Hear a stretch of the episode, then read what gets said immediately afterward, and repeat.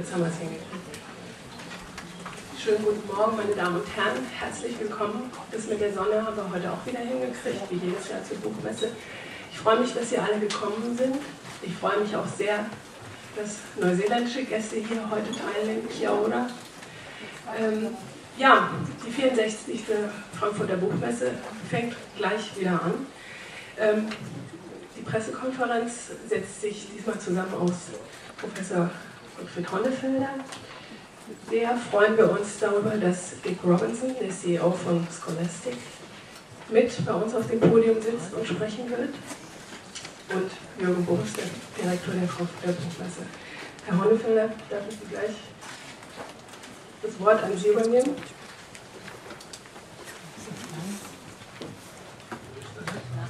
Nein.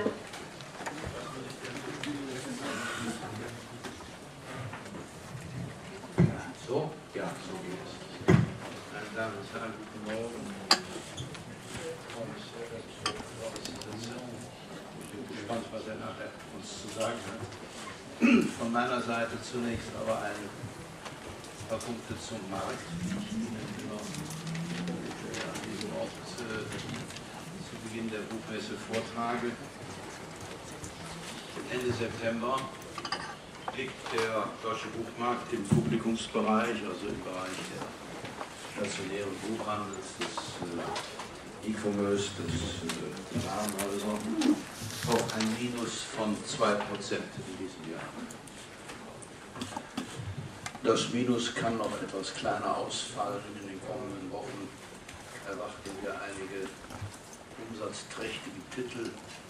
Mit anderen Worten, der Optimismus für den Schlussspurt dieses Jahres, der ist nicht gering, aber immerhin im Augenblick sind es minus 2%. Eine zweite Zahl, der Online-Vertrieb, das ist eine Zahl, die ist sehr stet, die ist nicht anders als im letzten Jahr und in anderen. Der liegt nach wie vor, der Anteil am Gesamtmarkt äh, dieses Online-Vertriebs liegt stabil bei etwa 15 Prozent. Die dritte Zahl, die E-Book-Verkäufe. Sie kennen die amerikanische Zahl, da sind es also 15 bis 20 Prozent. 20 Prozent erwartet man zum Jahresende. So hoch soll der Anteil in Amerika sein, den die E-Books dann vom Gesamtmarkt haben.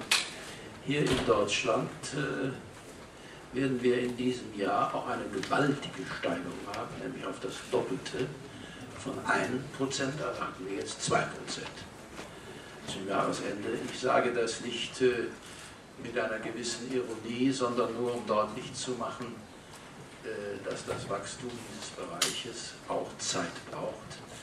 Das geht nicht von jetzt auf gleich. Und äh, ob wir natürlich in diese amerikanische Zone kommen, wo es also 15 bis 20 Prozent sind, äh, das zu prognostizieren, würde ich, würde ich mir nicht zutrauen. Das müssen wir, da müssen wir noch zuwarten. Also wie gesagt, für dieses Jahr 2%, vielleicht wird es auch etwas mehr und geht auf 3% zu, aber mit 2% können wir wohl rechnen. Dann eine vierte Zahl, hier vielleicht die wichtigste. Der stationäre Buchhandel, der Sortimentsbuchhandel, der liegt, wenn man ihn alleine betrachtet, in diesem Jahr aufgelaufen zurzeit bei minus 4,7 Prozent. Und äh, wie das am Jahresende sein wird, kann man auch hier nicht sagen. Aber ich glaube nicht, dass es sich äh, wesentlich noch verändern wird. Ich halte das für eine Zahl, äh, über die man nachdenken muss. Äh, diese vier Punkte. Dann vielleicht noch der Hinweis auf zwei Themen, die die Welt, die Buchwelt bewegen zurzeit. Das eine ist natürlich Digitalisierung, das muss ich Ihnen nicht sagen. Und das andere ist äh, das Ende der Expansion im stationären Buchhandel und damit die Verringerung und Umwidmung von Flächen. Unser größter, oder ich sage mal vor vorsichtig, einer unserer größten Buchhändler hat gesagt, äh, die Hälfte dieser Flächen müsste eigentlich äh, weg vom Fenster. Ob das der Fall ist, wage ich zu bezweifeln, aber solche Worte werden laut. Ja, das ist im Wesentlichen in Kurzform die, die Analyse oder sagen wir mal die Zahlen für die Situation des Buchmarkts im Augenblick. Vielleicht erlauben Sie mir zwei Schlussfolgerungen. Die digitale Welt hält Einzug im Buchmarkt, das ist äh, inzwischen schon profan zu sagen. Was nicht profan ist, ist die Feststellung, die man nur immer wieder machen kann, dass Kultur sich mit den Medien verändert. Und insofern ist die Entwicklung des stationären Buchhandels, die negative Entwicklung des stationären Buchhandels, keine Randerscheinung, sondern, wie ich meine, eine ganz zentrale Erscheinung, um die wir uns äh, kümmern müssen. Literatur entsteht in Wechselwirkung zwischen den Medien und ihrer Verbreitung. Und die, wie wir die Bücher verbreiten, ist äh, nicht austauschbar und man kann es nicht so oder so machen. Sie sind ein Teil dieser Kultur und äh, das gilt es zu beachten, wenn wir über diese Minuszahl sprechen, die der äh, Sortimentsbuchhandel in Deutschland in diesem äh, Jahr erfährt. Das zweite Stichwort ist vielleicht ein etwas positiver stimmendes. Mein Eindruck von dieser Situation ist der, ich sage extra mein Eindruck, weil es vielleicht nur ein persönlicher Eindruck ist, ich kann es nicht belegen. Mein Eindruck ist, dass die Stunde des unabhängigen Buchhandels im Augenblick schlägt. Wir haben über viele Jahre immer gehört, dass die unabhängigen Buchhandlungen sozusagen totgeweiht seien und dass die Filialen und die Ketten und alle anderen Formen vom äh, Internetbuchhandel ganz zu schweigen in Zukunft diesen Markt bestimmten.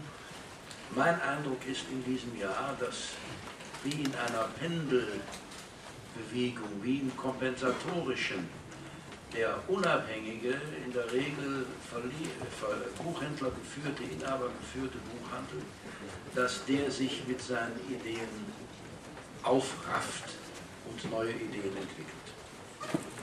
Ein Trend, den man vielleicht an der Oberfläche noch nicht so sieht, aber wenn Sie mal durchs Land gehen und schauen sich an die vielen, vielen Neueröffnungen, die es im Augenblick gibt, die haben so viel Grips und haben so viel Potenzial für die Zukunft, dass ich dem also eine große Chance einsetze. Ich glaube, äh, wenn der Buchhandel in Deutschland so einfallsreich bleibt, beziehungsweise noch einfallsreicher wird, dann ist diese Entwicklung in den nächsten Jahren sehr wahrscheinlich führender, als wir im Augenblick noch glauben. Ja, das sind äh, vielleicht die beiden Stichworte, die ich sagen wollte. Nur noch eine kleine Bemerkung am Schluss. Äh, mir wäre wichtig, und das werde ich heute Abend bei der Eröffnung der Buchmesse auch deutlicher sagen, mir wäre wichtig, dass die Politik und auch die Politik in unserer Regierung endlich erkennt, dass dieser Vertrieb von Kultur, ich sage das extra so in dieser Härte, dass der ohne politische Rahmenbedingungen nicht auskommt und dass hier dringender Bedarf ist, dass die Politik sich an dieser Stelle äh, bemerkbar macht und nicht meint, mit dem zehn Jahre alten Preisbindungsgesetz, wofür wir sehr dankbar sind, wäre es ein für alle Mal gedient. Da muss noch gehörig nachgelegt werden. Vielleicht soweit. Vielen Dank.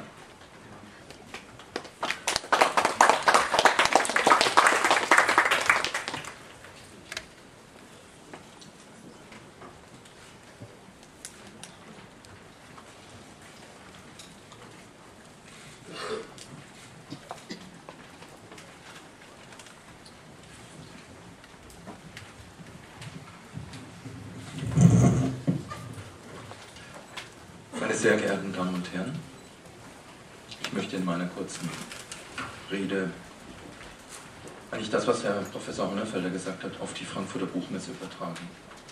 Er hat über den deutschen Buchmarkt gesprochen, aber den kann man natürlich nicht sehen, ohne sich die internationalen Verknüpfungen, die Internationalität unserer Branche anzusehen. Der Buchmarkt ist immer ein globaler Markt. Und wenn wir sehen, dass wir in Deutschland die zwei größten Publikumsverlage der Welt beheimaten, die Holzbrink-Gruppe und die Bertelsmann-Gruppe, und die auf allen, allen Kontinenten vertrieben sind, dann sehen Sie auch, wie die Verknüpfungen wirklich sind. Tatsächlich, meine Damen und Herren, wird der Publishing-Markt, die Verlegerei, wird größer und nicht kleiner. Was früher ein überschaubares, verlässliches Branchengefüge darstellte, bildet heute an allen Ecken und Enden neue Triebe aus. Sie kennen noch dieses Kinderspiel. Man dreht sich für einen Moment um und schon sind die Mitspieler vorgerückt und schauen einen mit erwartungsvollen Augen an. Nur nach jedem Umdrehen sind neue Leute dazugekommen. Dass wir uns im Aufbruch oder im disruptiven Wandel befinden, sagen wir seit langem. In diesem Jahr sind wir endlich so weit, dass wir Trends und bestimmte Muster erkennen können, dass sich uns mögliche Richtungen der Entwicklung erschließen. Wir haben vor zwei Jahren unsere digitale Initiative Sparks aufgesetzt und seit letztem Jahr mit der Frankfurt Academy ein Netzwerk an internationalen Publishing-Experten. Ich habe meine Kollegen gebeten, hört diesen Menschen zu, schaut genau hin, wo an unsere Kunden arbeiten, lasst euch erzählen, was sie antreibt, wo sie Potenziale sehen und fasst das mal ordentlich zusammen.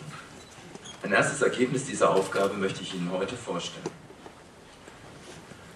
Wir haben die Stellen markiert, an denen der Wandel sich am deutlichsten zeigt. Dabei kam die Roadmap to Publishing Trends heraus, eine Landkarte der Trends innerhalb der Verlegerei, innerhalb unserer Buchhandelswelt. Eine Karte, die Ihnen einen Eindruck vermitteln soll, wie wir diese Welt wahrnehmen.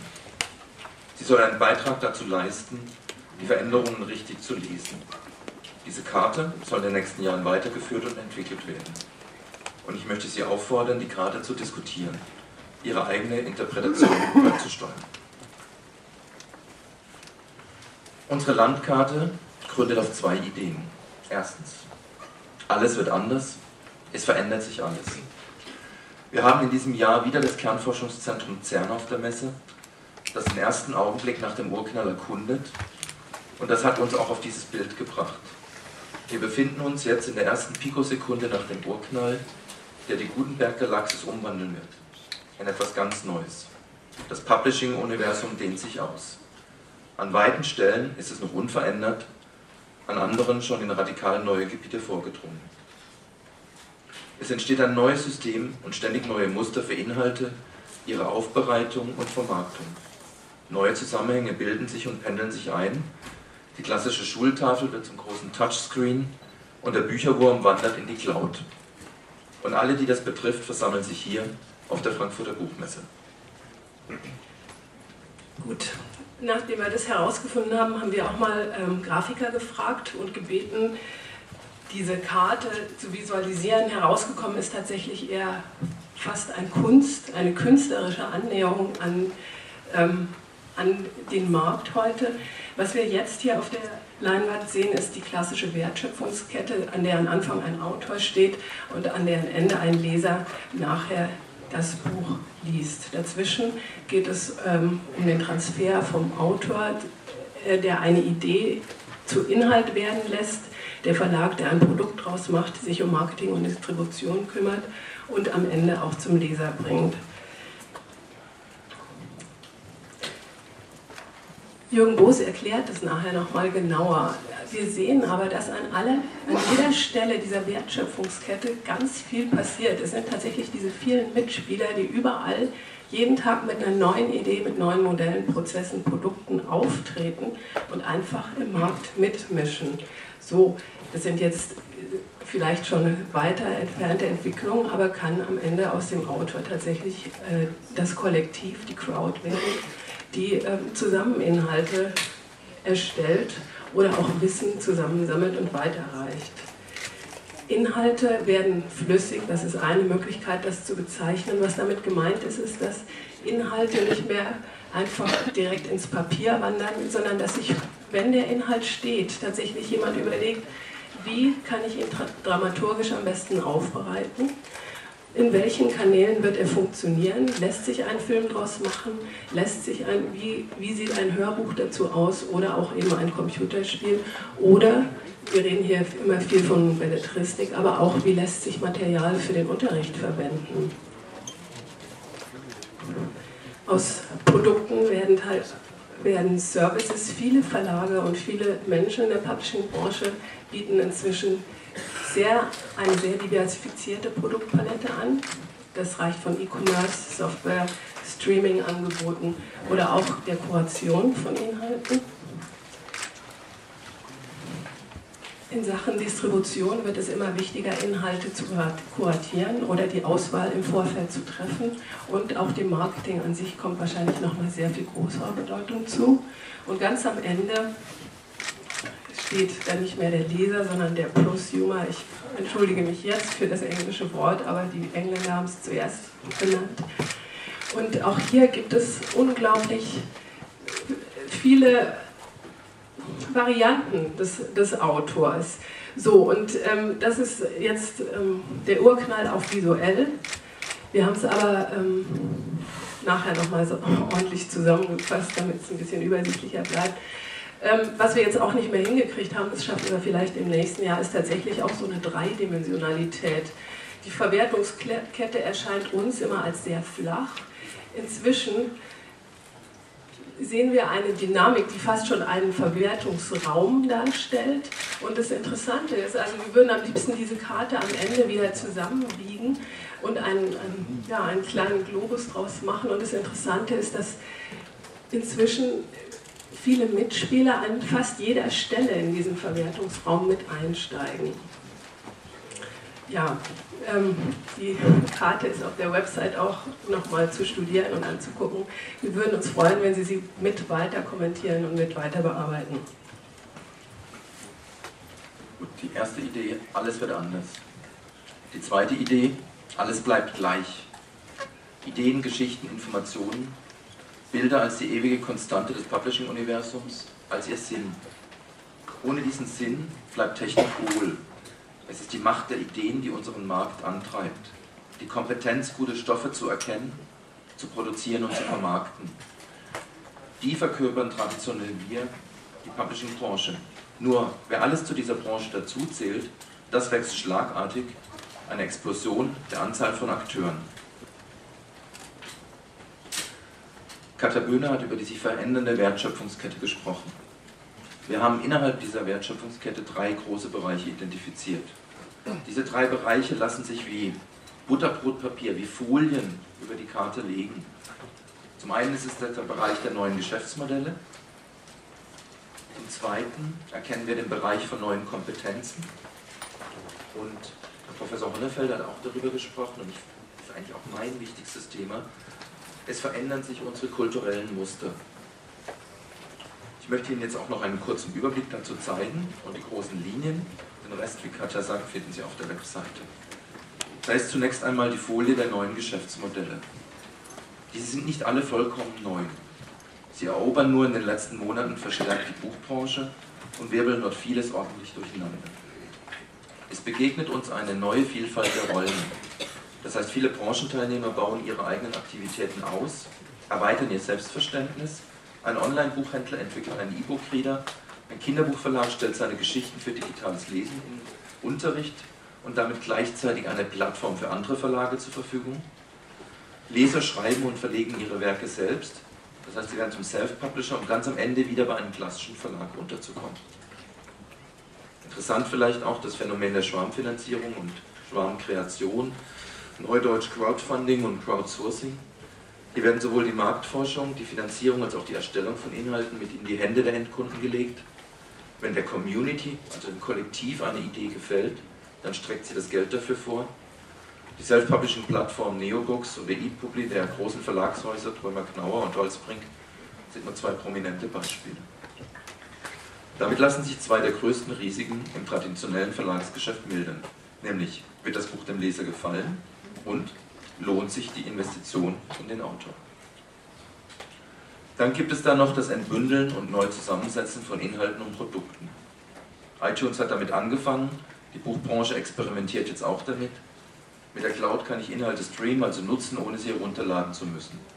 Dazu kommt der Trend zum Aufteilung in kleinste Inhalte, Einheiten und zum Neuzusammensetzen, je nach Bedarf.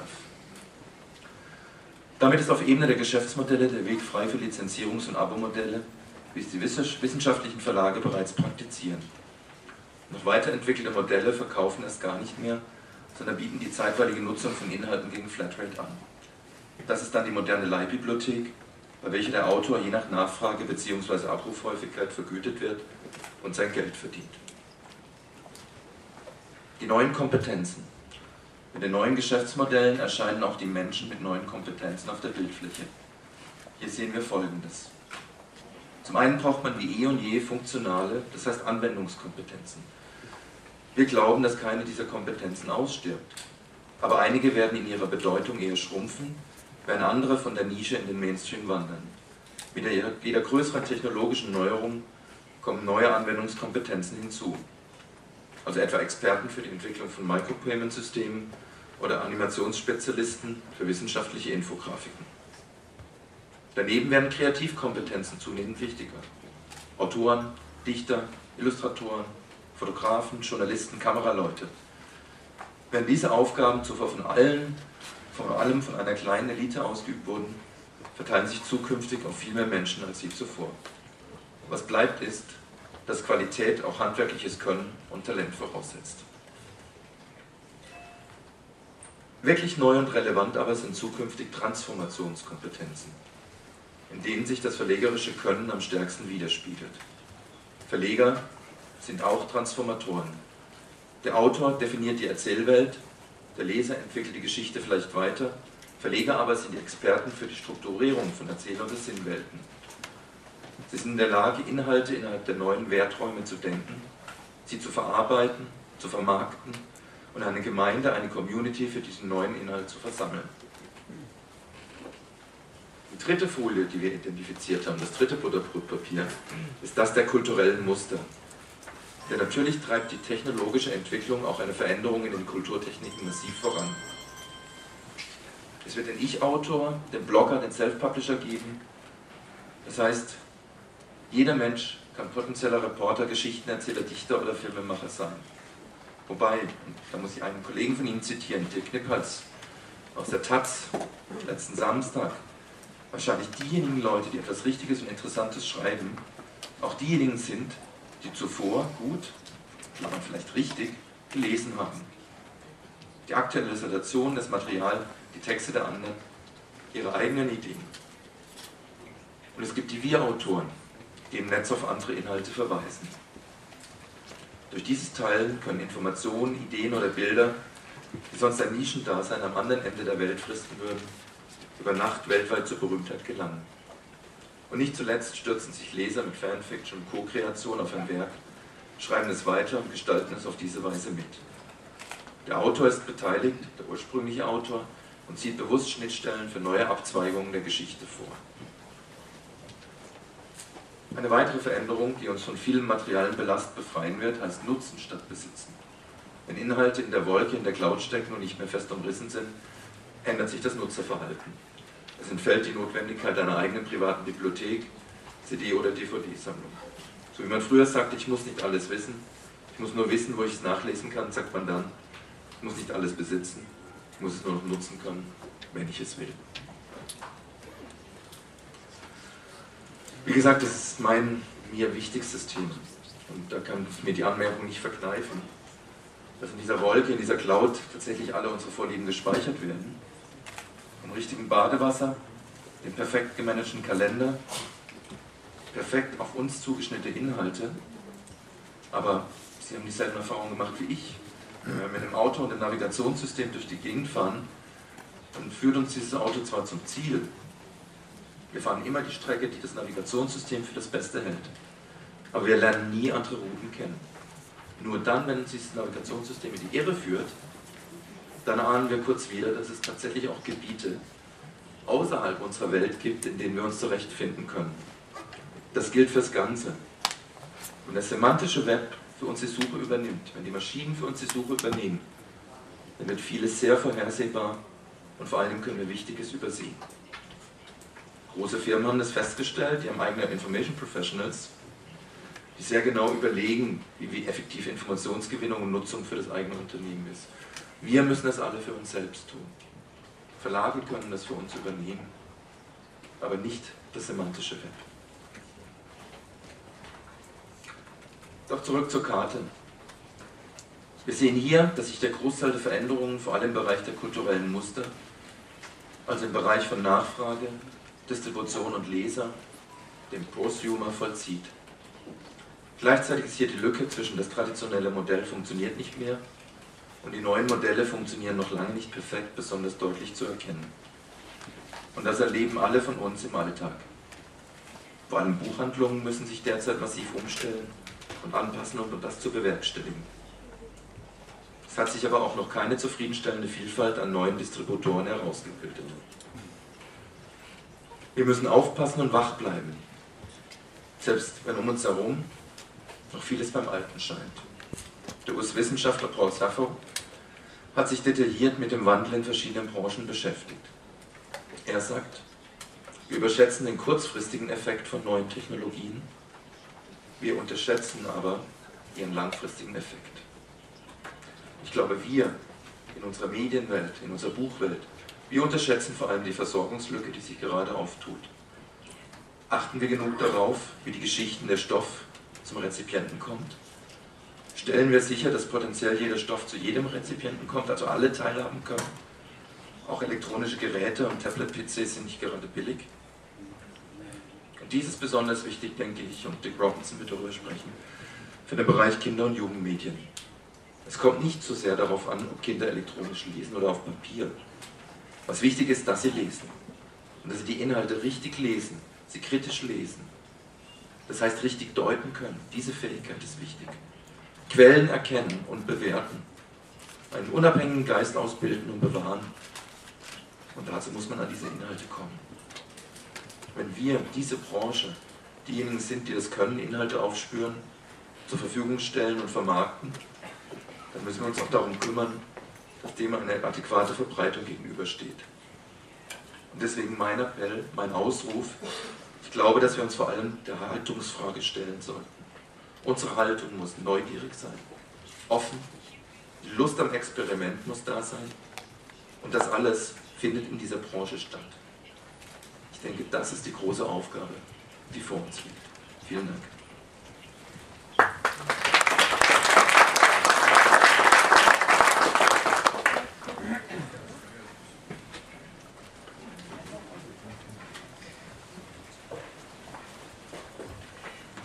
Ich leite weiter an Dick Robinson, der nicht nur der Inhaber von Scholastic ist, sondern mit Scholastic den größten Kinderbuch- und Bildungsverlag weltweit führt.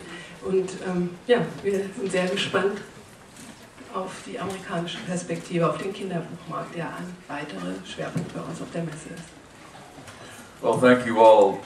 Uh, It's wonderful to see so many people interested in, in books and reading here gathered in one room. And, and the, uh, this wonderful fair, which has been going on for so long, uh, is, a, is a tribute to the Frankfurt Book Fair staff and the people who put it together.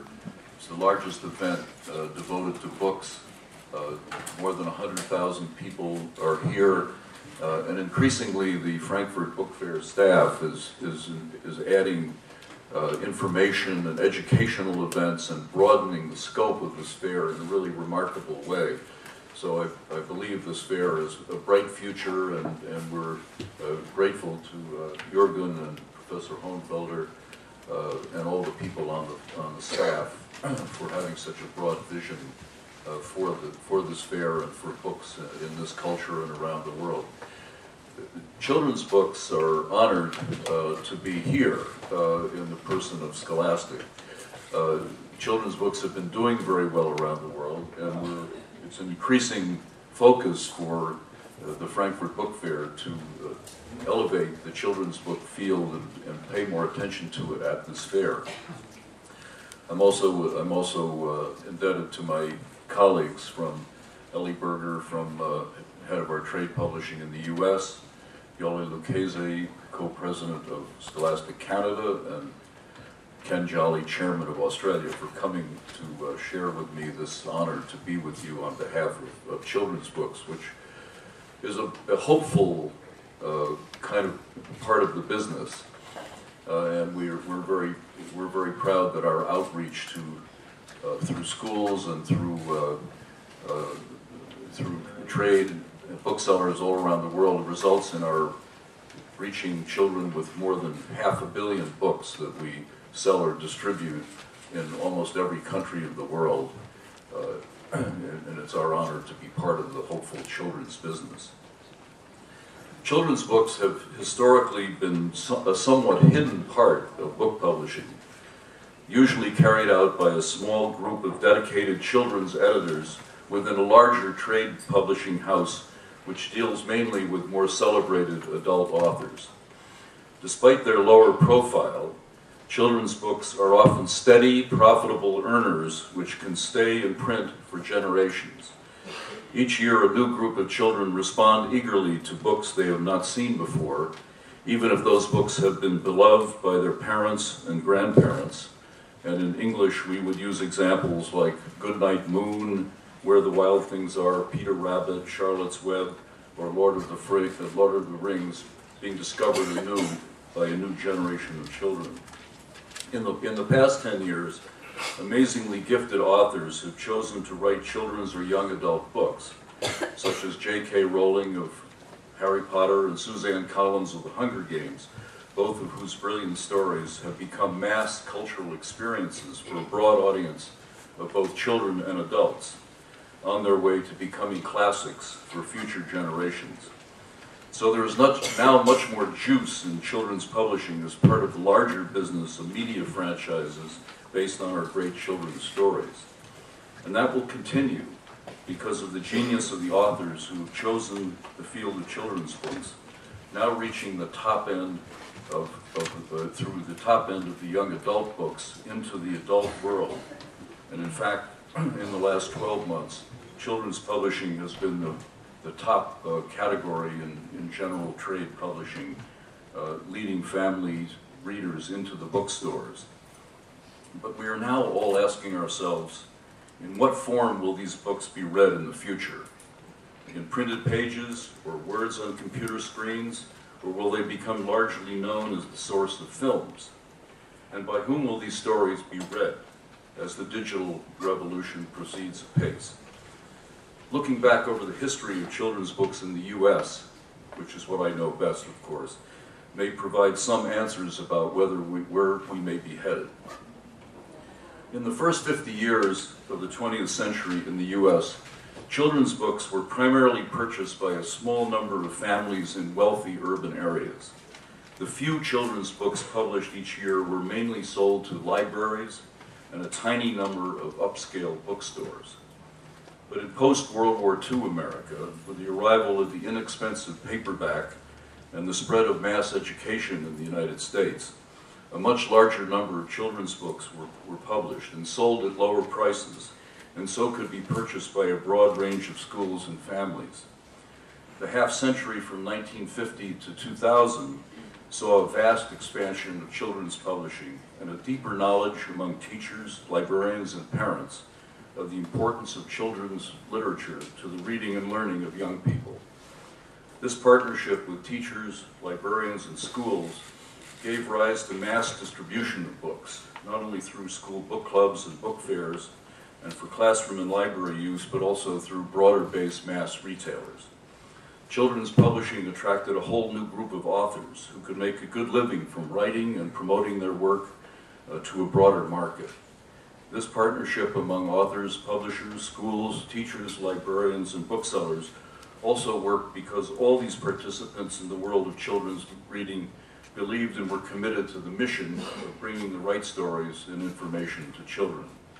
All knew that literature and information would help children learn about themselves and their world, and all shared a belief that reading is critical to the child's success in school and life. At the same time, great stories from Harry Potter to Wimpy Kid and the Hunger Games brought joy and fun, and messages of courage and perseverance to young readers as they discovered in books a broader view of themselves. In the digital world of the 21st century, educators have intensified their drive to improve literacy and reading, as students need even better skills to cope with the profusion of information and need greater competence in, in reading and understanding to perform the more complex tasks required by the global economy.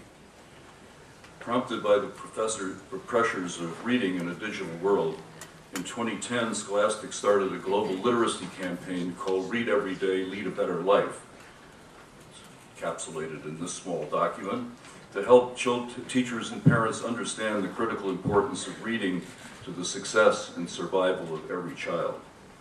I attach our statement to the copy of the speech distributed online as an afterword to this talk and a background to the value of reading for children and societies in the 21st century.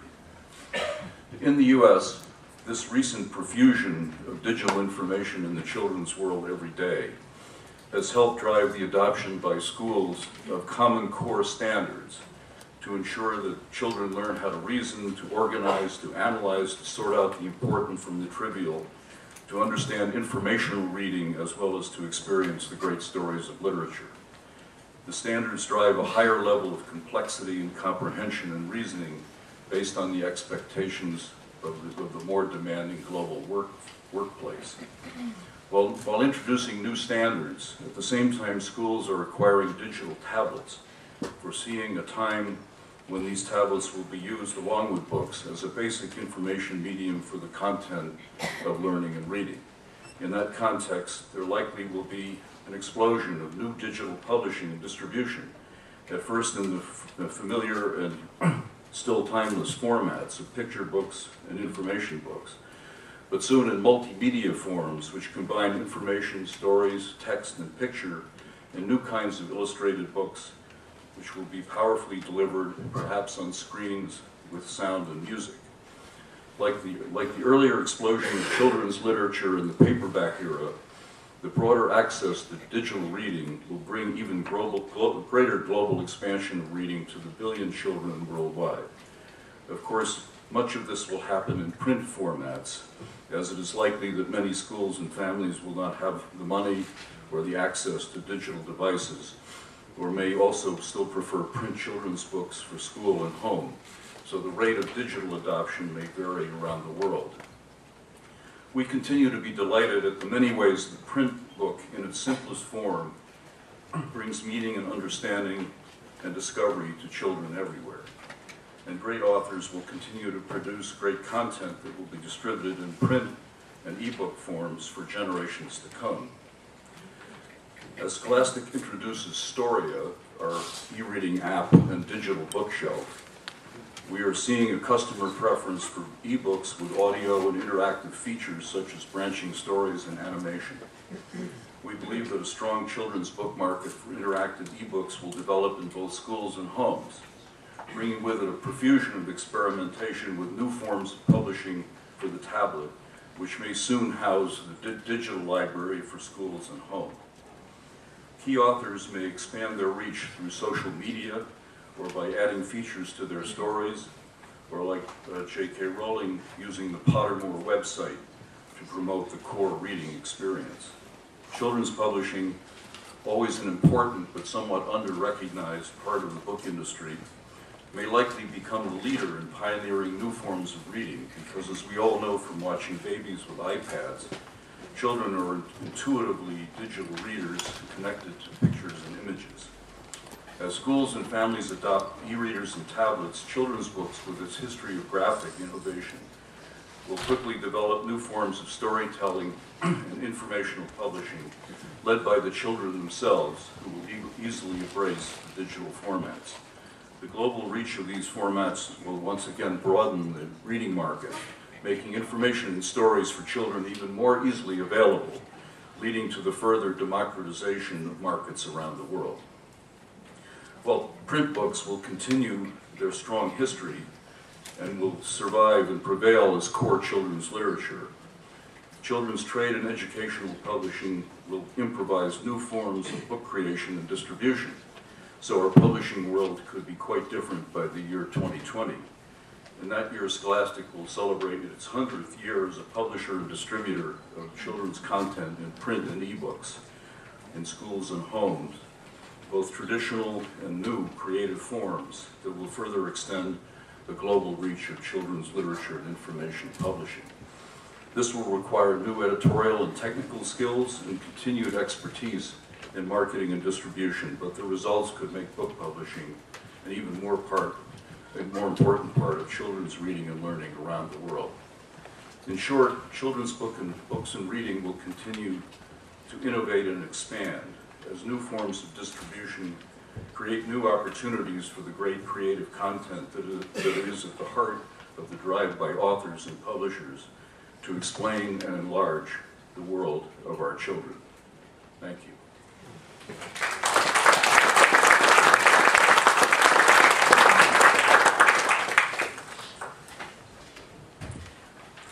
Jetzt ist die Möglichkeit, Fragen äh, zu stellen. Ich stelle mich hier oben hin, um besser sehen zu können, wer die Hand hebt.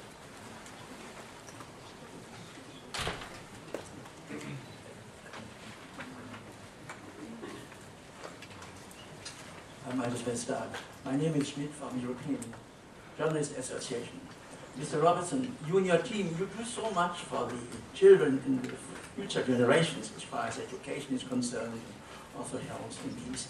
How do you think, or what is your experience with uh, the international organizations like WHO or UNICEF or UNESCO, and how could this be improved?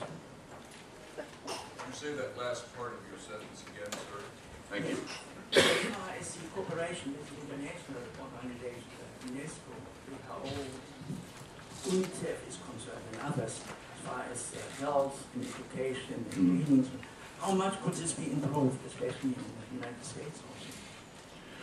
Well, uh, literacy and reading, that's a complicated question with a lot of pieces to it. I think uh, children around the world need greater support in all ways. Our, in the U.S., we are at a period where there are more children in poverty than there have been for the last 70 years. Uh, And obviously, we need to focus our, our health, uh, education, and social service system on that.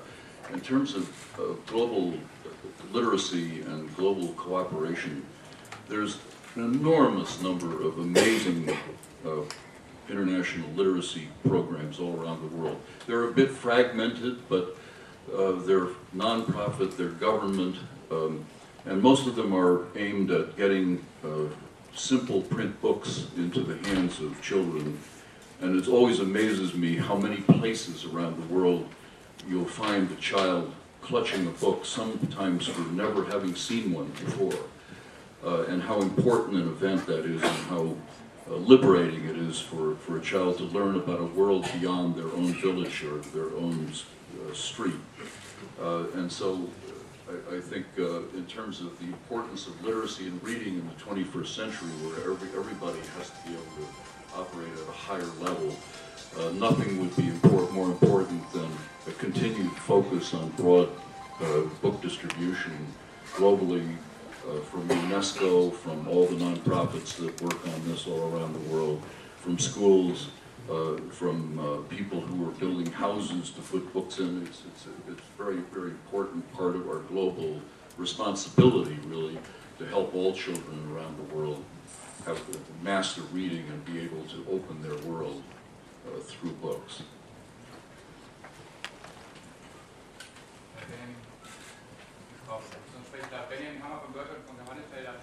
Ähm, welche Fehler haben Thalia und Co. eventuell gemacht in den letzten Jahren?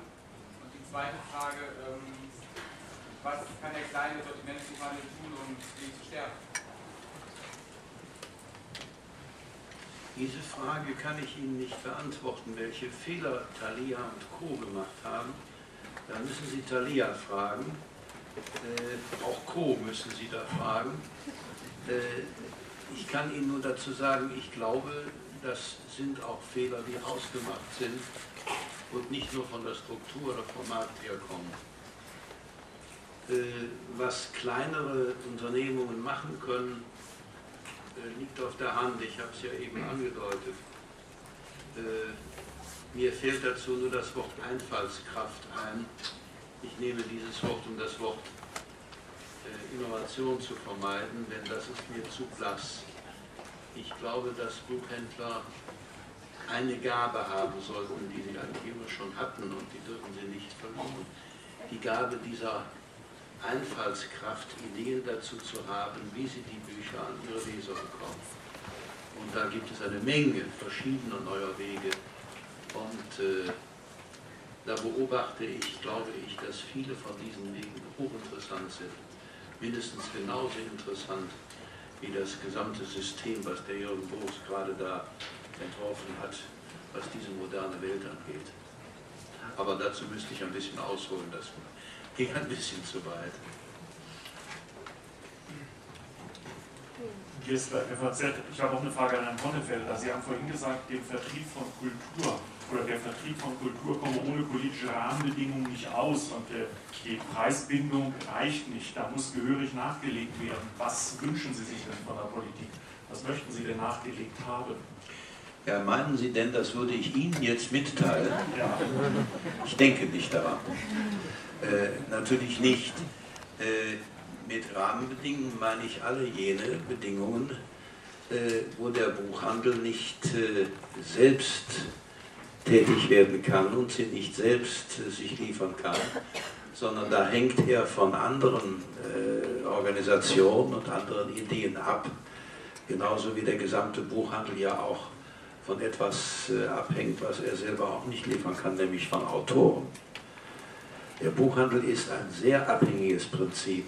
Das, was er tun kann, hängt von Autoren ab auf der einen Seite und von Rahmenbedingungen, die die Politik äh, liefern muss. Glauben Sie nur nicht, dass ich meine, dass neben der Preisbindung und dem halben Mehrwertsteuersatz ich äh, weitere Eingriffe in die äh, Freiheit der Wirtschaft mir hier vorstelle. Äh, das geht auf eine ganz andere Ebene an, die ich denke. Aber wie gesagt, äh, es ist, glaube ich, jetzt hier der Zeitpunkt nicht, dass ich Ihnen meine Meinung zu diesen Umständen sage. Melissa Davies from TV3 New Zealand. Can I ask if any of you have seen the New Zealand Pavilion yet, and if you have, can you comment on your impressions of it? I've seen it indeed, and I've seen it uh, uh, several times in the past few days in, uh, different stadiums.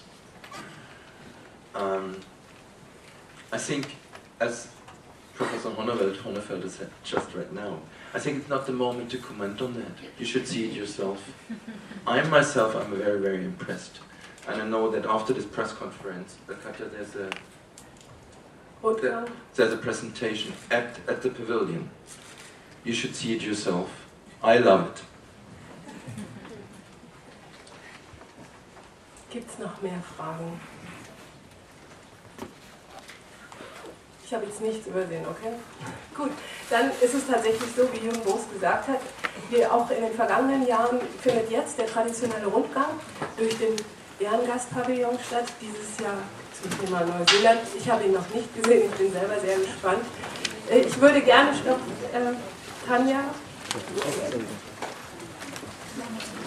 die, wirkliche Einladung aussprechen lassen und sie nimmt sie auch an die Hand, um dann äh, nach drüben zu gehen. Herzlichen Dank, dass Sie da waren.